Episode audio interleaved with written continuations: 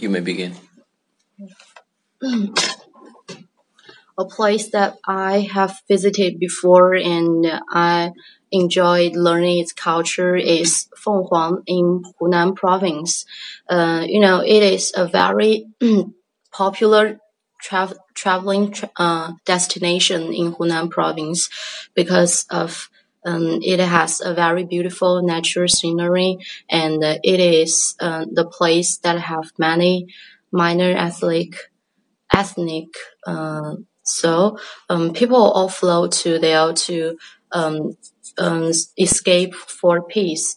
Um, and uh, I have been there about two years ago, and and I just traveled there with my friends after the after I graduated from my high school. So um, I just to uh, relax there. So um, I really um, enjoy uh, enjoy this culture because people there are very um are very friendly to us and uh, the place uh, has uh, its very unique buildings. Uh, the house are made by wood, and some of them even can build on the on on the river. So it's very it's it's very um um I can I can enjoy them um because I've lived in a a small hotel and it just um, built on the river.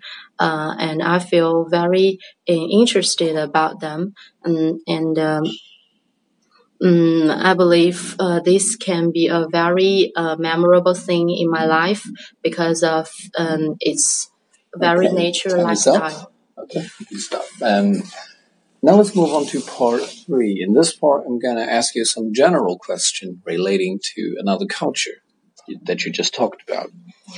Do you think international sports events are necessary for the cultural communication? Um, yes, because sometimes politicals can be very complex, but um, sporting is a very um, common thing between the people, and uh, it is not as complex uh, as complicated as the politics. So it's a very good means for the um, ch- countries to have communications. Mm-hmm. Do you think um, do you think such event may improve the relations between different countries?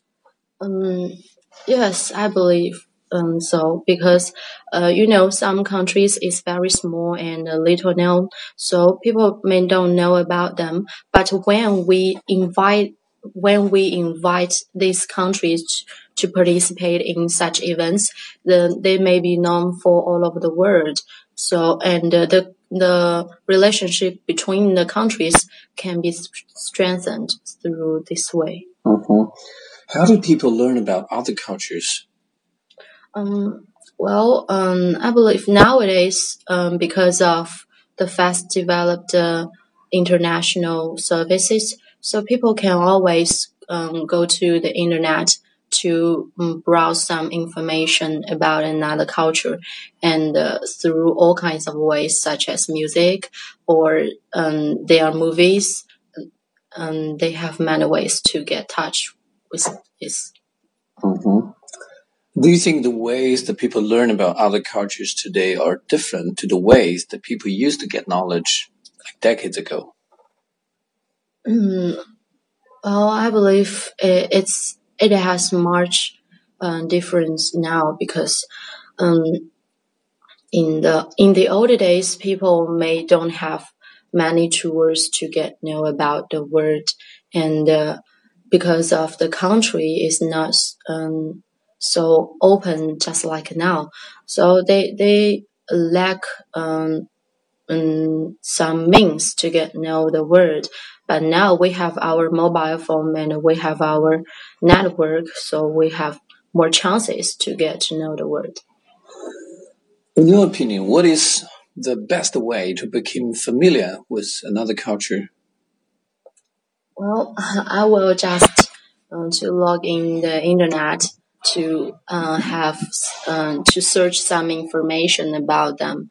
Um, I believe it, it is a faster way to get know the um, culture, and uh, but at the same time, I may ask my teachers or look um, or look uh, up some um, books and to know them.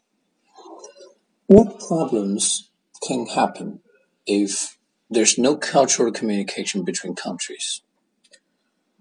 Um, I believe if a country don't have the cultural communication with another country, the country may be isolated and uh, it may lose its cultural diversity because um, it can never borrow some experience from another country.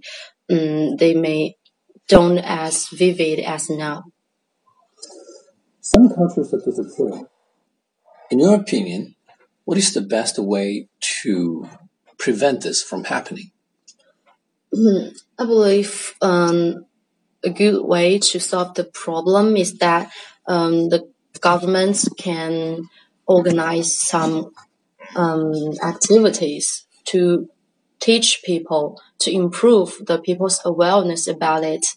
Um, you know, a culture must su survive in a very open society, and uh, a culture that can survive is that people can all accept it.